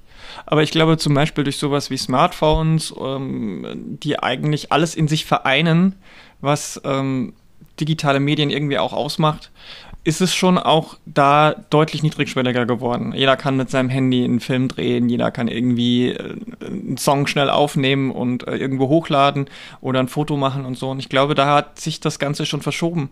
Aber wenn du jetzt mal so einen Ausblick in die nächsten Jahrzehnte werfen würdest, was glaubst du, wie sich das Medium Comic da so entwickeln könnte in deiner in deiner Sichtweise? Oder was würdest du denn, wie würdest du es denn gerne sich entwickeln sehen?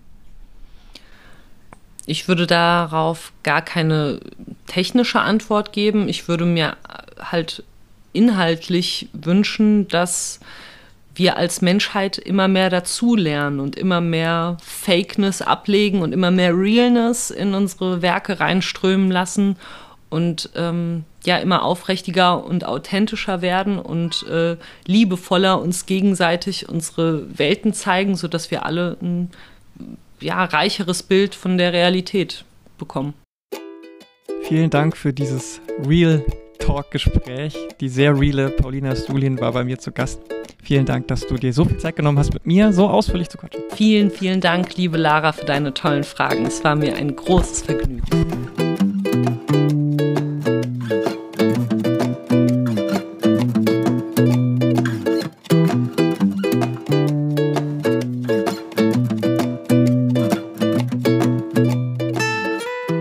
Wenn ihr jetzt noch mehr von Paulina hören und sehen wollt, dann ist das auch ein Grund, bei comicinvasion.de vorbeizuschauen, denn da hatten wir ein Gespräch mit ihr und eine sehr schön gemachte Lesung von Bei mir zu Hause im Programm.